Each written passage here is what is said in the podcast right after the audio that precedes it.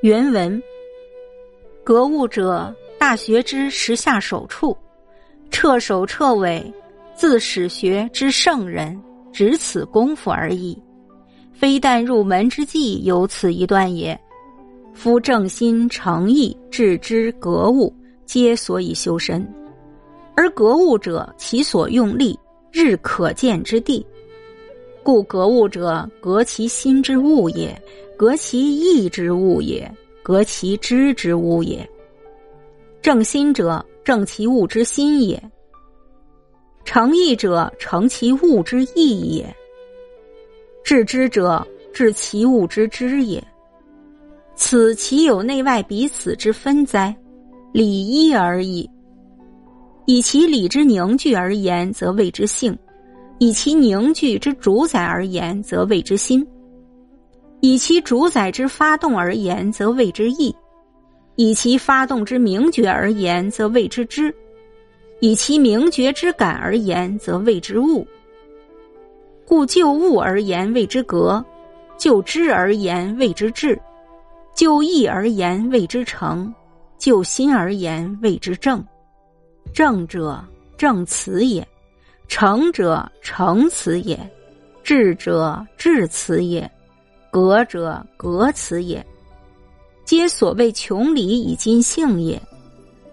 天下无性外之理，无性外之物，学之不明，皆由视之儒者认理为外，认物为外。而不知意外之说，孟子盖常辟之，乃至习陷其内而不觉，岂非亦有似是而难明者于？不可以不察也。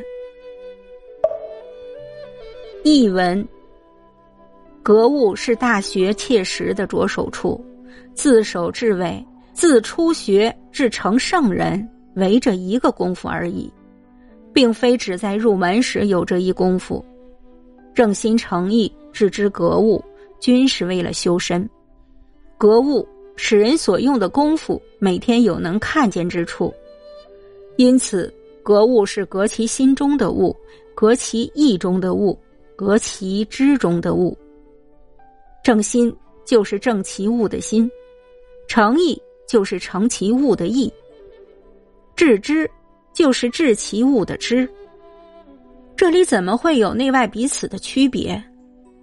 理仅有一个，从理的凝聚上来说称为性，从凝聚的主宰处来说称为心，从主宰的发动上来说称为意，从发动的明觉上来说称为知，从明觉的感应上来说称为物，所以从物上来说称为格。从知上来说称为智，从意上来说称为诚，从心上来说称为正。正就是正的这个东西，诚就是诚的这个东西，智就是智的这个东西，格就是格的这个东西，全是所谓的穷尽天理而尽性。天下并没有性外之理。并没有性外之物，圣人的学说不光明，主要是因为世上的儒生主张理是外在的，主张物是外在的，但不知晓以义为外的观点。孟子曾反驳过，以至于重蹈覆辙而不自觉。此处岂不是也有好像是而难以说明的地方吗？这是需要明察的。